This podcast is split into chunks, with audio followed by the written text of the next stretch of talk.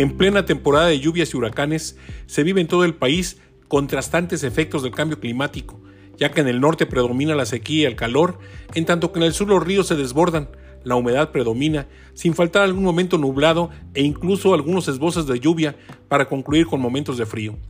De momento, recordé la aseveración de mis padres, febrero loco, marzo otro poco, pero, pero estamos en agosto.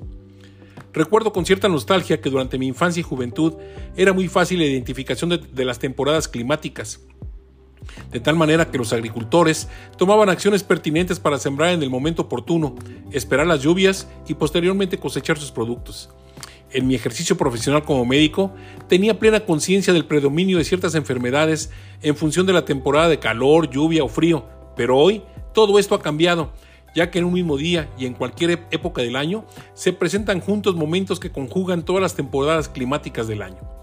A principios del presente siglo se alzaron las voces de diferentes especialistas por todo el mundo, de manera local la de mi amigo Carlos Padilla Maciú, para alertarnos sobre el riesgo planetario por el calentamiento global, la creciente contaminación de la naturaleza y la cada vez más próxima escasez de agua.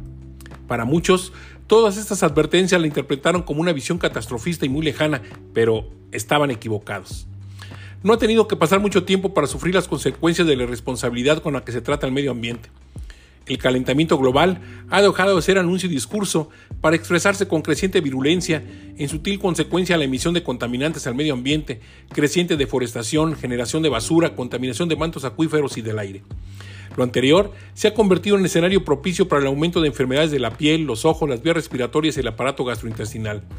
La falta de agua en el estado de Nuevo León ha prendido las alarmas por todo el país e iniciado un delicado enfrentamiento por los derechos al vital líquido, la aparición de convenios económicos entre estados y el rechazo contundente de algunos para evitar que el agua sea utilizada más allá de su territorio geográfico.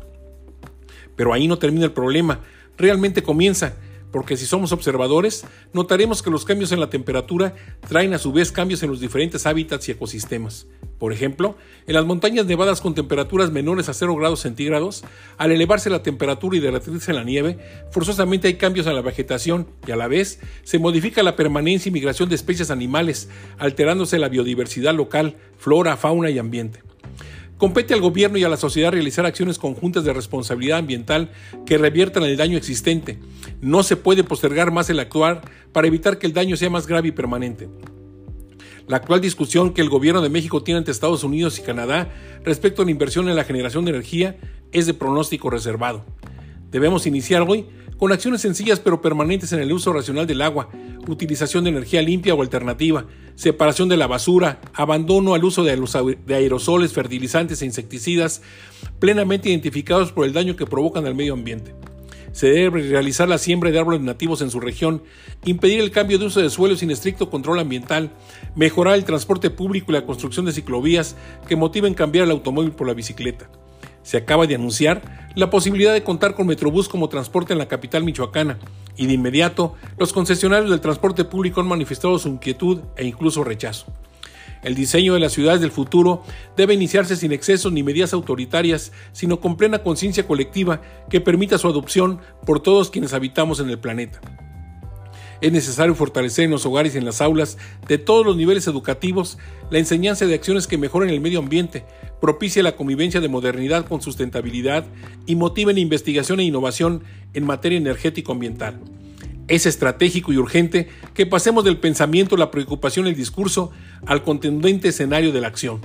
En nosotros está vivir con calidad en el presente, legando un futuro sustentable a nuestros hijos y nietos. Soy Rogelio Díaz Ortiz. Hasta la próxima semana.